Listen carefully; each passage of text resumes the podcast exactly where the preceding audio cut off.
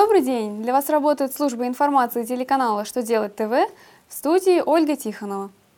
В этом выпуске вы узнаете, что меняется в представлении 2 НДФЛ за 2014 год, какие нововведения содержит проект нового кодекса об административных правонарушениях, каким образом заемщикам облегчит исполнение обязательств по валютным кредитам. Итак, о самом главном по порядку –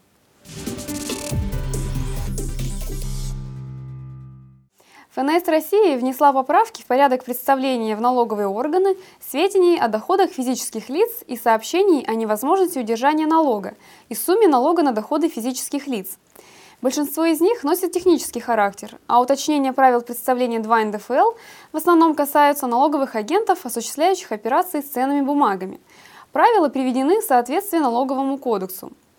В частности, уточнено, что они не распространяются на представление сведений налоговыми агентами, при осуществлении операций с ценными бумагами, операций с финансовыми инструментами срочных сделок, а также при осуществлении выплат по ценным бумагам российских эмитентов.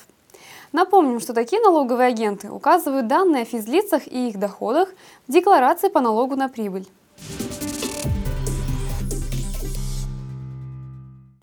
На рассмотрение Госдумы поступил проект общей части нового кодекса об административных правонарушениях. Одним из основных нововведений документа является разделение правонарушений по характеру и степени вреда на грубые, значительные и менее значительные. В зависимости от этого будет определяться вид и размер наказания.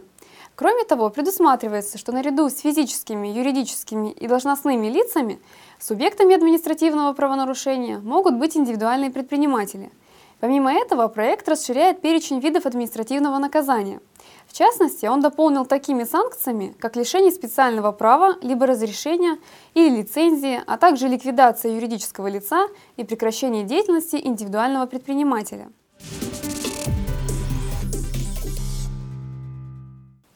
Еще один законопроект, внесенный в Нижнюю палату парламента, предусматривает реструктуризацию кредитных обязательств граждан, выраженных в иностранной валюте в рубли – Согласно проекту, для осуществления данной операции заемщику необходимо подать в кредитную организацию письменное заявление. В течение 30 дней с ним должно быть заключено соглашение о реструктуризации и абсолютно безвозмездно произведен пересчет остатки суммы долга, исходя из официального курса рубля на момент заключения кредитного договора. При этом плата за пользование кредитом будет установлена в размере не более 12,2% годовых. Кроме того, после вступления закона в силу предполагается введение годичного моратория на принудительное отчуждение недвижимости заемщиков, чьи кредитные обязательства подлежат реструктуризации. На этом у меня вся информация. Благодарю вас за внимание и до новых встреч!